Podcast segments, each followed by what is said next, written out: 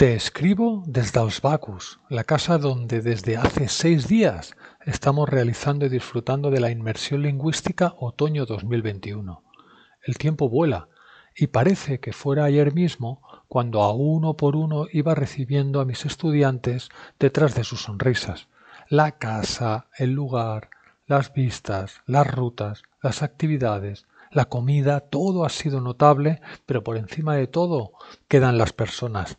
Y he sido bendecido por hospedar a este grupo heterogéneo, pero enormemente sensible. La educación, cooperación, colaboración y ningún prejuicio han sido las banderas de este grupo. La sensibilidad hacia nosotros mismos, hacia las personas locales con las que hemos ido interactuando en nuestras actividades, todo ha salido a pedir de boca. Es por todo esto que puedo decir que considero un éxito. El éxito, el haber conseguido un ambiente familiar. Sí, sin ninguna duda. Montserrat es un macizo montañoso con mucha energía, tanto si eres religioso, naturista, amante del arte o de la arquitectura. Aquí tienes eso que buscas al alcance de tu mano. Lo más emocionante es que alrededor de la montaña hay pequeñas joyas que merecen y mucho ser visitadas y vividas. En esta inmersión He tenido personas de tres continentes distintos y con edades y niveles de español distintos, y el gazpacho ha sido delicioso de tomar. Por supuesto, las personas con niveles de idioma menor son las que más disfrutan una vez superan el complejo inicial, ya que sus sentidos están mucho más despiertos que los de los otros. Hemos tenido actividades culturales, gastronómicas, arquitectónicas, de plena naturaleza, pero lo más importante es que hemos formado un grupo hermoso en todos los aspectos. Me siento muy orgulloso de que incluso alguno y alguna de los participantes quiera repetir en la inmersión de primavera 2022. Desde mi posición neutral, en muchos momentos he podido observar su interacción y eso me hacía espectador de lujo de ver cómo se apoyaban, corregían y colaboraban a la hora de las actividades. La verdad es que firmo donde sea que en cada inmersión tenga un grupo tan unido, sensible e inteligente como este que tengo ahora. Ahora tú, que estás leyendo esto, espero que pueda transmitirte la emoción del aprendizaje por inmersión y te animes a venir a disfrutar una juntos. Te lo recomiendo encarecidamente, con Spanish Holidays o con cualquier otra oferta que haya en el mercado. Anímate, Sumérgete en un viaje para vivir 24 horas al día en español. Sé que voy a tener un poco de síndrome de Estocolmo y que los voy a echar de menos durante varios días, pero es que se lo merecen. Pero esto no se acaba. Mañana lunes marcho con tres estudiantes a recorrer España. Sí. Vamos a hacer un tour privado en español por este país descubriendo tesoros increíbles y disfrutando de interactuar con gente local y, dependiendo de la zona, descubriéndoles las maravillas de paisajes, gastronómicas, culturales, que nos harán sentir culpables de parpadear y perdernos cada milisegundo de no ver. Pero esto te lo contaré la semana que viene. El tour privado equilibra la estructura y la libertad de responder al momento. Nuestro guía Antonio nos ayudó a dar forma a un itinerario detallado y ambicioso que nos hizo sentir que habíamos aprovechado al máximo nuestros días.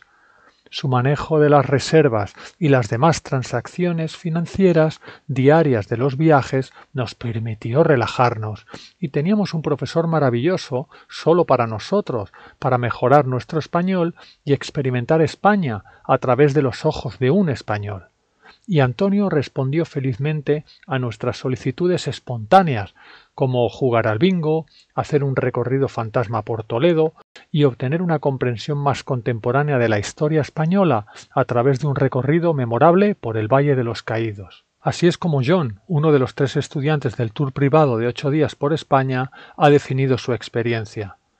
Realmente han sido ocho días intensos en forma y contenido. Hemos visto lugares históricos como el Palacio Real de Madrid, lugares naturales como el Parque del Monasterio de Piedra de Nuévalos, o la mezcla de los dos, naturaleza e historia, como la Alhambra o el Valle de los Caídos. Teníamos total libertad de movimiento y, además, al no ser temporada alta de turismo, teníamos la oportunidad de disfrutar con más calma, espacio y a mejor precio todas estas maravillas ibéricas. Comíamos, descansábamos y disfrutábamos a nuestro propio ritmo y por supuesto les obligaba a ellos a interactuar con los locales poniendo a prueba su excelente español. El objetivo del viaje privado es poder ver o una España diferente o ver los emplazamientos cinco estrellas de una manera diferente.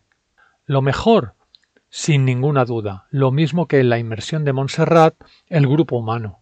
Todo era fluido, negociado entre sonrisas, y además tuvimos la suerte de ser bendecidos por un tiempo generoso, apacible y sorprendentemente cálido, que nos activaba de inmediato para seguir descubriendo las joyas de mi país.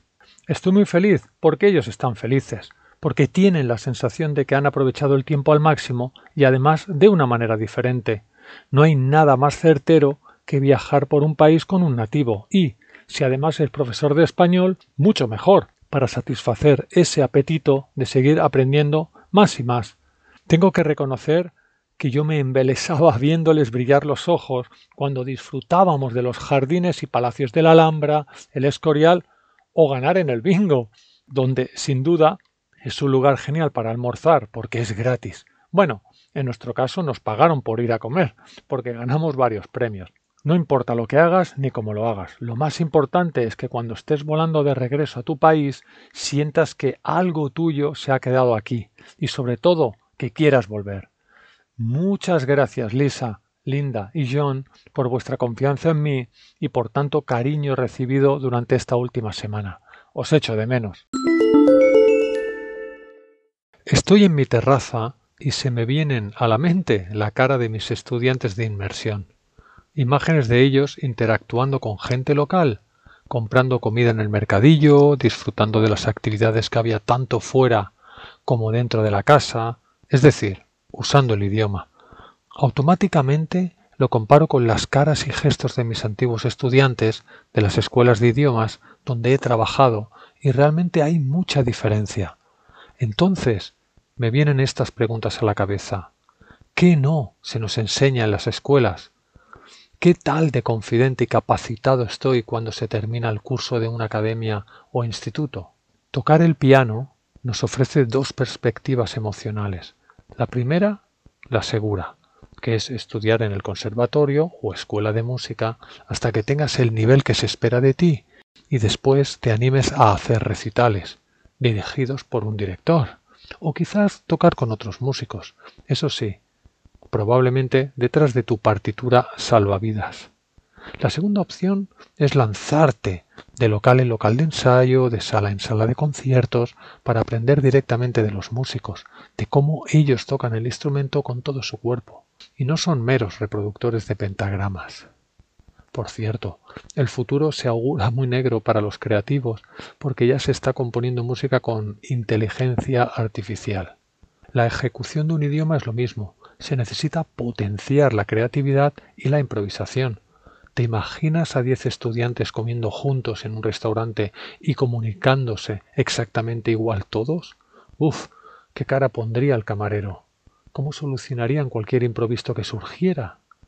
Si un músico de una banda de repente se encuentra mal y debe dejar de actuar, o se fuera la luz del escenario, ¿qué harías tú como músico? ¿Adaptarte a la nueva situación o seguirías tocando tu parte musical como si nada hubiera pasado. Cada día creo más y más y más en el estudiante autodidacta e independiente. Siempre he pensado que todos los genios han ido aprendiendo siguiendo su curiosidad, intuición y suerte. Ningún genio ha salido con ese estatus de las aulas y realmente creo que todos somos un poquito genios. La cara, contenedores de inmensas sonrisas, continúan viniendo a mi mente ahora que termino este audio artículo, porque hay pocas cosas más satisfactorias que ver crecer una semilla, y las del conocimiento están en tierra fértil con ellos. Verles sonreír después de haber tenido éxito en la comunicación con un camarero, peatón o cualquier persona en general es algo que me llena de gran satisfacción y firmeza para seguir abanderando este sistema de aprendizaje que depende muy poco de mí y muy mucho de ellos. No en vano, el momento más álgido de nuestras clases presenciales durante las inmersiones en Montserrat era cuando yo desaparecía y las dudas se resolvían con camaradería entre los estudiantes. Hay que seguir el día a día y mirando el presente, con todos nuestros sentidos, lo sé. Pero mmm, permíteme que me regocije un poco en la melancolía y eche de menos a mis estudiantes, compañeros, de vacaciones. Eso sí, en español. Cuando leo en español, lo oigo. Esa es la pequeña diferencia con respecto a las otras lenguas que hablo. Esta conclusión salió mientras conversaba con María P. esta semana. Ella, como muchos de mis estudiantes y como yo mismo, somos políglotas y tenemos la habilidad de poder leer textos en varios idiomas y de varios tipos de registro. Sin duda, leer es un placer, sobre todo en tiempos de pandemia, y además funciona casi como un perfecto placebo que amilana las ansias por viajar. Lo irónico de la vida es que cuando leemos mucho queremos viajar, y cuando viajamos por largo tiempo siempre estamos buscando un momento y un rincón fresco, que no frío, para poder leer aunque solo sean diez minutos. Esa interacción entre vida y viaje, entre nomadismo y sed de conocimientos o de una ficción enganchosa que te haga olvidar de las vicisitudes de las jornadas itinerantes, son una de las más hermosas y compatibles contradicciones que podemos disfrutar. Estas dos semanas de inmersión me han abierto el apetito de viajar, de moverme, con un plan inicial para después iniciar un plan que seguramente con el movimiento poco acabe pareciéndose al original.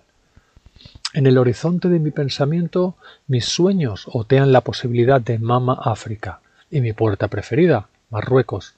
Saber que en ese portal continental tengo un sitio donde descansar y ser feliz me relaja el alma, y eso lo sé, recordando que el verbo saber nunca describe acciones hipotéticas, es seguro.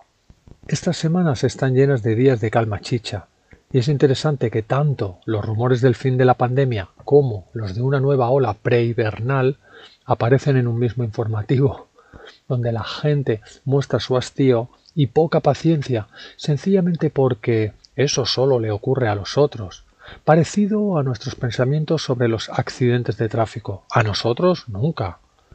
Toda esa ansiedad encapsulada nos hace torpes de movimiento. No importa si tu ideología es pro o en contra de las vacunas, de que si la Tierra es plana, etc. La cuestión es que en estos meses no me he encontrado a ninguna persona con una seguridad en la mirada provocada por la certeza total. Eso me abre más aún el cofre de la curiosidad para ver cómo viven en estos momentos personas con menos recursos pero con las mismas ganas de vivir. Y eso sé que será pronto. Volviendo al tema de las primeras cuatro líneas de este audio artículo, la diferencia entre leer en tu lengua materna o no te consigue diferentes niveles de placer y de seguridad cuando navegas entre los renglones. Sin embargo, una cuestión se abre paso a codazos entre mis neuronas. ¿Qué ocurre con las personas bilingües? Nosotros aquí en Barcelona recibimos y nos podemos comunicar en dos lenguas, sin importar de la complejidad del tipo de registro o la seriedad del documento. Aquí el idioma no es una barrera para escuchar en uno u otro idioma tu serie favorita, leer tus cómics o firmar un contrato de alquiler. Esta es una realidad tangible. Esta reflexión me hace dudar de si podemos sumergirnos con la misma libertad y eficacia en más de un idioma. A esto mi padre me decía Tu idioma es en el cual sueñas. ¿Y tú? Esta semana me ha comentado una estudiante de Estados Unidos que hace unos meses, en el quirófano, tras despertarse de la anestesia, empezó a hablar en español y las enfermeras sorprendidas le preguntaban por qué hablaba en otro idioma. Realmente su nivel de español es bueno y su interés por aprender y mejorar es ilimitado. Es decir, que yo sé de buena tinta que ella tiene el español constantemente en su mente. Pero para llegar a ese punto me parece realmente increíble. Esto me lleva a pensar en el final del audioartículo de la semana pasada. El idioma nativo de uno es con el que sueña. Y aquí es donde se me produce una duda infinita. ¿Cuál es el idioma nativo de esta estudiante? Cuando terminó la clase, sus palabras rondaban por mi mente, y entonces me vino a ella otro caso sorprendente, también compartido por otra estudiante, aunque en este caso nacida en Jerusalén. De hecho, es de lo más sorprendente que he escuchado nunca. Os lo comparto. La tía de esta estudiante, cuando tenía cinco años de edad, tuvo que salir de la Alemania nazi porque comenzaba el asedio a la comunidad judía y ya se sentían noticias de exterminio en los campos de concentración, por lo que junto con una expedición de otros judíos se propusieron como objetivo pasar los Pirineos para, una vez en España, llegar a Galicia y así poder tomar un barco transatlántico que los llevara al este de Estados Unidos. El transporte para cruzar Francia lo pudieron conseguir con relativa facilidad, sin embargo, para cruzar a España, país aliado del régimen fascista germano, la cosa no era tan fácil, y lo tenían que hacer a pie y por la noche. Los Pirineos son unas montañas duras, desagradecidas, para quien no tiene experiencia de montañista, y cien veces más para una niña de cinco años que, además de sus limitaciones físico-psíquicas, tenía que escuchar historias de miedo sobre lo que iba dejando atrás y por si fuera poco, constantes presiones y reproches de los adultos que la presionaban para que corriera más rápido, o de lo contrario serían atrapados y exterminados. Toda esa mixtura de sensaciones hicieron mucha mella en la niña, tanto que meses después, una vez llegó a la paz americana, empezaron a dejar secuelas en su psicomotricidad y agravando su salud hasta el punto de dejarla discapacitada para moverse por sí misma terminando en una silla de ruedas para el resto de su vida, o casi. Esta niña de cinco años creció, consiguió la paz que buscaba, un marido generoso y auténtico que la cuidó hasta sus últimos días y testigo de un milagro que ocurrió cuando su querida esposa empezó a sufrir de Alzheimer.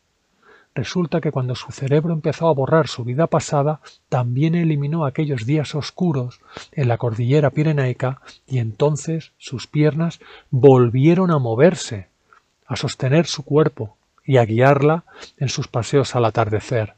Inverosímil, ¿verdad? La mente es increíblemente increíble, increíblemente. Es por eso que te comparto estas experiencias asombrosas que me han compartido dos de mis estudiantes para animaros a presionar a vuestra capacidad a no creer a esa vocecilla que nos dice no puedo, a valorar nuestro esfuerzo cuando aprendemos otro idioma, más su cultura y tradiciones, y se nos aparece algún fantasma como el subjuntivo en español, los phrasal verbs en inglés, el kanji japonés o un largo etcétera de montañas gramaticales que te harán escoger o que las observes como maravillas de la naturaleza o como una frontera inexpugnable que te hará perecer en el intento. Yo me inclino, nunca mejor dicho, por lo primero. Siempre, cuando tengo un primer contacto con el estudiante, después de saber sus metas y proyectos hacia el idioma, le recomiendo que viaje. Ciertamente le recuerdo la posibilidad de invertir el dinero que piensa dedicar a mis clases en viajar por cualquier país hispanohablante. Cuando ellos escuchan mi sugerencia, en sus ojos se puede ver la expresión de sorpresa, lo sé. Pero es que lo que más quiero es que aprendan lo máximo. De hecho, coincide que los mejores estudiantes casi siempre vienen con más fuerza y determinación después de haber viajado e interactuado con el idioma y la cultura hispana. ¿Sí? Pues hoy Disfrutando de una infusión de quinácea con limón, estaba viendo la videoentrevista con mi estudiante Tim de la pasada inmersión de septiembre. En esta entrevista le hago cuatro preguntas y sus respuestas son la Biblia. Además de responder en un muy buen español, lo que dice son reflexiones que yo secundo y entre las que destacan la camaradería que había entre nosotros y la interacción afable, generosa y muy interesante de los locales de estas tierras hacia ellos, mis estudiantes. Es decir, al final, como siempre, lo que prevalece en la memoria son las personas. ¿Has pensado en la palabra humanidad? No me refiero a su acepción del sustantivo que indica al colectivo de seres de la misma especie que vive sobre el planeta que somos nosotros. No, me refiero a su función adjetiva, Humanidad es sinónimo de empatía, cooperativismo, sensibilidad, apertura mental y emocional, confianza, valor y gozo por mejorar individualmente para ser útil colectivamente. Siguiendo este criterio subjetivo mío, aprender español u otro idioma o música o cocina tailandesa, en definitiva, aprender es una acción que repercute para mejorar el mundo. De entre todas las actividades de Spanish Holidays, Tim recuerda especialmente la interacción con locales y las visitas a unas bodegas, pero si escuchas su porqué, resulta que lo que más destaca de esa visita son las personas que nos atendieron en ella. Curioso, ¿verdad? Este hecho y el que haya tenido la ocasión esta semana de trabajar la psicología comunicativa con un estudiante de Oregón, Estados Unidos, en el que destacaba la comunicación gestual y de contexto, me han hecho muy feliz de recordar la fluidez que había entre todos nosotros, todo y teniendo diferentes niveles del idioma, así como de conceptos culturales. Había estudiantes de tres continentes distintos. Entonces, siguiendo la definición anterior, era un grupo muy humano, lleno de paz, buena voluntad y respeto, es decir, comunicativo y dialogante. Me encanta tocar el bajo eléctrico. Hoy en día es fácil aprender con tutoriales en YouTube, profesores en línea, infinidad de podcasts, etc. Pero comunicarme con el instrumento, con otros músicos, es una opción que conservo fiel desde el primer día. No me gusta imaginarme a mí mismo tocando con otros músicos grabados como si fuera un karaoke, y eso mismo lo extrapolo a una comunicación oral con terceros. Quizás mi mensaje sea reiterativo, pero lo merece. La comunicación ha sido fundamental en la supervivencia y prevalencia de unas civilizaciones sobre otras. Ahora, en este mundo tan globalizado, no podemos ir en dirección opuesta. Hoy domingo presento en YouTube la videolección número 12. Sí, un año seguido creando un vídeo mensual para ayudarte a mejorar tu español y para ayudarme a mí a ser mejor profesor. El tema de esta videolección es muy especial e imprescindible para todo aquel que quiera mejorar su nivel de español hasta un nivel avanzado, la fonética. Hay un aspecto en el vídeo que no menciono directamente, pero sí lo hago indirectamente, con vídeos cortos de hispanohablantes de distintos países, este aspecto es la comprensión de los demás cuando nosotros hablamos. Sí, siempre nos enfocamos en que la comunicación depende de nuestra pronunciación. Es verdad, pero no es toda la verdad. También depende de la capacidad auditiva de la otra persona. ¿Obvio? Pues sí, es importante tener en cuenta que no toda la culpa cae sobre nuestros hombros. Casi todas las personas que estudian un idioma pretenden hablar como un nativo, pero también hay muchas personas a las que no les gusta perder su propio acento. Aquí la decisión es tuya, pero las cosas más importantes son una pronunciación clara y una entonación natural, independientemente de tu acento. ¿Crees que esto es imposible o difícil? No. Tu boca es igual a la de un mexicano, un español o un chileno. Aprender a pronunciar palabras es como aprender a bailar. No importa qué tipo de baile aprendamos. La clave es mover el cuerpo con ritmo. Es lo mismo con la pronunciación pero solo necesitas saber cómo coordinar tu boca. Escuchar pasivamente. Haz esto mucho y todos los días. Las entradas originales son mejores, televisión o radio, aunque no lo entiendas, no importa. El objetivo es familiarizarse con el lenguaje y el acento. Escucha y repite. Por supuesto, puedes leer un libro con una pista de audio en español, Muchos libros tienen un CD y o grabación de MP3 para acompañarlos. Escucha en segmentos y lee la oración en voz alta, imitando la entonación y la pronunciación del original. Haz lo mismo sin el texto, repite lo que escuchas simultáneamente. Leer en voz alta. Sería mejor si el texto se adapta a tu nivel de español. No es necesario que lo leas todo, lo importante es practicar al menos un poco. Grabarte y comparar. Practica con trabalenguas y refranes divertidos. Cuando te escuches notarás tus errores y lo que necesitas mejorar.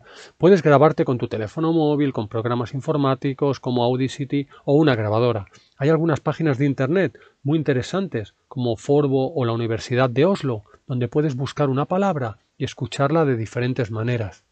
Hay muchos trabalenguas en Internet. Concéntrate en un sonido, por ejemplo S, y luego repite la misma frase varias veces cambiando la velocidad o el tono. Aquí te he compartido unos consejos, pero si quieres un análisis audiovisual más profundo, no te pierdas la videolección de este mes. El primer año ha llegado y ha pasado. Ha sido un año diferente, peculiar y realmente único. Un año donde este gran mundo ha sido acorralado por un pequeño virus, un ser minúsculo, casi invisible, pero que se ha hecho visible hasta en nuestros sueños y pesadillas. Sé que te ha dado pereza viajar, volar, hacer planes a medio o largo plazo, lo sé, pero ahora es momento de darle un giro a la situación. La pandemia es como conducir un coche. Hay que tener respeto, pero no miedo. Con miedo, paranoia, prejuicios o inseguridades es muy difícil actuar con serenidad y sinceridad con nosotros mismos, es decir, actuar de manera que nos acerque a la felicidad eso que estás planeando. En pocas semanas empieza un año nuevo y en pocos meses una nueva primavera que acogerá nuestra primera inmersión de este 2022, que se nos echa encima. Es el momento de actuar con firmeza y decisión. Yo me conformaría en la próxima inmersión lingüística con tener un grupo de estudiantes igual al que tuve el mes pasado, pasional, educado, curioso, divertido, cooperativo y muy positivo. Estos adjetivos son preciosos, lo sé, pero son exactamente los que definen al grupo internacional que inauguró Spanish Holidays. Para organizar el evento tuve que trabajar mucho, actuar y rectificar en constantes ocasiones, pero el resultado fue tan bonito que el esfuerzo estuvo mil veces recompensado. Lo que más me gusta de este nuevo proyecto que se avecina es que casi todo va a ser diferente. La residencia, el entorno, las actividades y la pedagogía cambiarán en su forma que no en su fondo. Es decir, va a ser muy retador y eso me da mucha vida, mucha. Sigo con la certeza de que las BIE, Barcelona Immersion Experience, son algo único, diferente y muy honesto con el aprendizaje del español. Practicar tu español con locales, vivir 24 horas rodeado del idioma, hacer unas clases cooperativistas donde todos nos ayudamos y a la vez conocer el entorno que hace que los españoles seamos así, te ayudarán a mejorar desde la esencia del aprendizaje. A veces pienso que es como un jardín de infancia, kindergarten, donde los niños aprenden interactuando, observando y relacionándose entre sí, y escuchando a un guía, la profesora, que simplemente modera y aconseja. Sí, así aprendimos nuestra lengua materna, abriendo más los ojos que los oídos, y mira, no nos ha ido tan mal. He cumplido el primero de muchos aniversarios que espero que me ayuden a ayudarte a seguir apasionado y apasionada por un idioma tan genial que ahora hace que estés leyendo u oyendo este audio artículo. Por supuesto, quiero terminar esta carta dándote las gracias por haber colaborado de alguna forma con este proyecto. Cuando visualizas un vídeo, lees un post o escuchas una canción en nuestro Spotify, estás ayudando y mucho a que este barco siga navegando. Y sabes, no es por los ingresos económicos, no, es porque son piedrecitas que sujetan mi ánimo, mi moral, recargas mi energía y doblegas mis labios formando una sonrisa que acompaña a un pensamiento. Estamos en un camino precioso y precioso que nos enseña la meta. Disfrutar a cada paso. Sí, porque el aprendizaje es un camino sin final. En el diccionario de la RAE, el más oficial y legítimo que tiene nuestra lengua, a un profesor lo define como persona que ejerce o enseña una ciencia o arte. Estas nueve palabras dicen muchísimo. Según esta definición, la que vale, nos dice que cualquier persona puede ser profesor. Sí, no solamente un colegiado o titulado tiene el derecho de instruir, no. Todos, al ejercer o aprender una ciencia o un arte, automáticamente nos convertimos en profesores. Esto, aunque parece obvio y claramente latente en los tiempos en los que vivimos, ya que, por lo menos en Occidente, no lo era hace pocas décadas cuando la escuela elevaba a poco menos que a Mesías a cualquier profesor y sus instrucciones las recibíamos como si estuvieran talladas en piedra en las tablas de Moisés. Ahora la era digital lo ha revolucionado todo, y eso hace más de tú a tú la relación con tu profesor, ¿verdad? No quiere decir que sea mejor. sino que por lo menos tienes la opción de elegir al profesor que mejor se adapte a tu ritmo y que creas que te va a ayudar a alcanzar esa meta que te has propuesto. Y es entonces cuando te preguntas ¿cómo es el profesor ideal? ¿Cómo debería buscarlo? Esta es la pregunta, sin duda. Yo creo, en mi caso, que influyen varios factores y como siempre depende no solo de cómo es él, sino también de cómo eres tú. Sí, tenemos que encontrar a un profesor que nos sepa despertar la ilusión, nos dé la satisfacción del aprendizaje desde el día uno, que sintamos el beneficio desde la primera clase y sobre todo que haga el proceso honesto y divertido. No me gusta hablar de dinero. Mi profesor de japonés tiene una tarifa alta, pero para mí es barato. ¿Por qué? Porque aprendo. A la hora de elegir un buen profesor, hoy, en la era del Internet, necesitamos encontrar a uno que provoque que seamos independientes, que despierte nuestra curiosidad y nos facilite recursos constantemente para que nuestra ávida curiosidad no se apague. Nosotros podemos aprender un idioma solos, con los miles de recursos que hay en Internet y la facilidad de viajar del siglo XXI. Tenemos la posibilidad de ser autodidactas y eso es lo que tiene que saber y alentar un profesor guía. Mi consejo es que huyas de los profesores que diseñan sus clases de manera de que todo gire en torno a él que no alimente ni tu seguridad ni confianza para que así necesites siempre de su ayuda.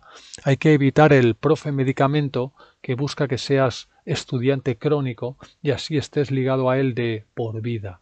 Un profesor debe ser un 101% honesto y decirte siempre en qué momento de interlengua estás viviendo. Un profesor no puede dejarse llevar por su ego y reconocer que puede que esté usando un método que no sea el mejor para ti y no caer en el pensamiento de que si tú no aprendes es culpa tuya. Huye de un profesor que siga un método rígido, estructurado, con libros o manuales de hormigón idénticos para todos los alumnos. Error. Cada persona es diferente y aprende de forma diferente. Entonces, ¿por qué el mismo manual método? Esto queda más latente en los profesores en línea. Aquí se debe esforzar el maestro para que cada clase sea interesante y muy interactiva. Si un profesor se agarra de sobremanera a un método o estructura, como casi siempre pasa en las academias de idioma, donde lo que vas a enseñar lo sabes antes incluso de que empiece el curso, sin importar las cualidades cognitivas del estudiante, entonces, como dice el refranero, más vale solo que mal acompañado. Mucha suerte y que ojalá encuentres a tu profesor ideal. ¡Qué gran coincidencia! Dos estudiantes de Asia esta misma semana me han comentado que su intención es poder estudiar español en Barcelona durante el próximo invierno del 2022. Son de China y de Corea del Sur. Es decir, su contexto cultural es distinto y todo y que la globalización, Internet, etc., nos puede adelantar información y datos sobre cómo es vivir en cualquier lugar del mundo, hasta que no se pisa el lugar de destino, uno no se da cuenta realmente de lo diferente que es lo que nos rodea versus lo que nos rodeaba al despegar el avión pocas horas o días antes. Estudiar en un país extranjero te ofrece varias posibilidades con distinta intensidad de contacto, de menor a mayor. Puedes alquilar una habitación dentro o fuera del campus solo, o rodeado de otros expatriados como tú. Puedes alquilar un alojamiento con personas de diferentes países, o puedes vivir con una familia nativa. ¿Sí? Todas estas opciones te permite el estudiar en el extranjero. A la misma vez, puedes hacer amigos únicamente de tu país o no, del país de origen y nativos. Así un largo etcétera de factores que te rodean y que pueden empoderarte a lo más alto de tu experiencia o simplemente ser ignorante de ello y seguir viviendo en tu país de origen. Mi estudiante de China viene a la UAP a estudiar traducción y le pregunté ¿Vas a aprovechar que vivirás aquí varios meses para mezclarte entre nosotros y también mezclarte con lo nuestro? Sabiendo con certeza que el contexto cultural es clave, que solamente en una hora frente a la televisión podrías captar frases populares de muy fácil comprensión y adoptación, que la radio o visitar espectáculos en la calle y en recintos te puede regalar canciones populares y música moderna hecha aquí y mejor aún, si tuviera la oportunidad de viajar por el país, el poder comprobar de primera mano las variaciones de regionalismos, acentos y la ductilidad del español. Un idioma forjado a golpes de uniones de gentes, razas, culturas y civilizaciones que han creado mucha sinomimia y distintas maneras de expresar la misma cosa. Pero lo más importante, el observarnos, sí, observar a los españoles en su hábitat natural. En mis viajes hay pocos placeres mayores que sentarme con un té en la mano y eso, observar cómo corre la vida local delante de mis ojos.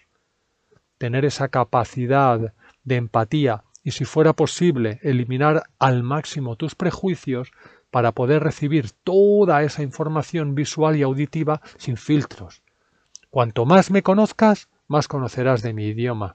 Yo he estado consumiendo estereotipos sobre tu país, al igual que tú lo has hecho sobre España. Esos son vendas en los ojos, en los oídos, en las manos, en todos los sentidos. Y otro detalle, quizás el más importante de todos, estudiar por inmersión puede llenarte de satisfacciones varias, como el sentir que estás realmente enamorado de tu meta, que no has idealizado tu objetivo, que te satisface y que te indica que estás en el camino correcto para llegar a tu felicidad. Sí, cuando estés gozando de un paseo por un país hispanohablante podrás, con hechos, probar si realmente te llena, te hace sentir completo el seguir vinculado a nuestro idioma y mundo hispano. Bienvenido a España. Quiero decir, bienvenido a otro yo que crece imparable dentro de ti. Dale aliento a ese proyecto, tu vida.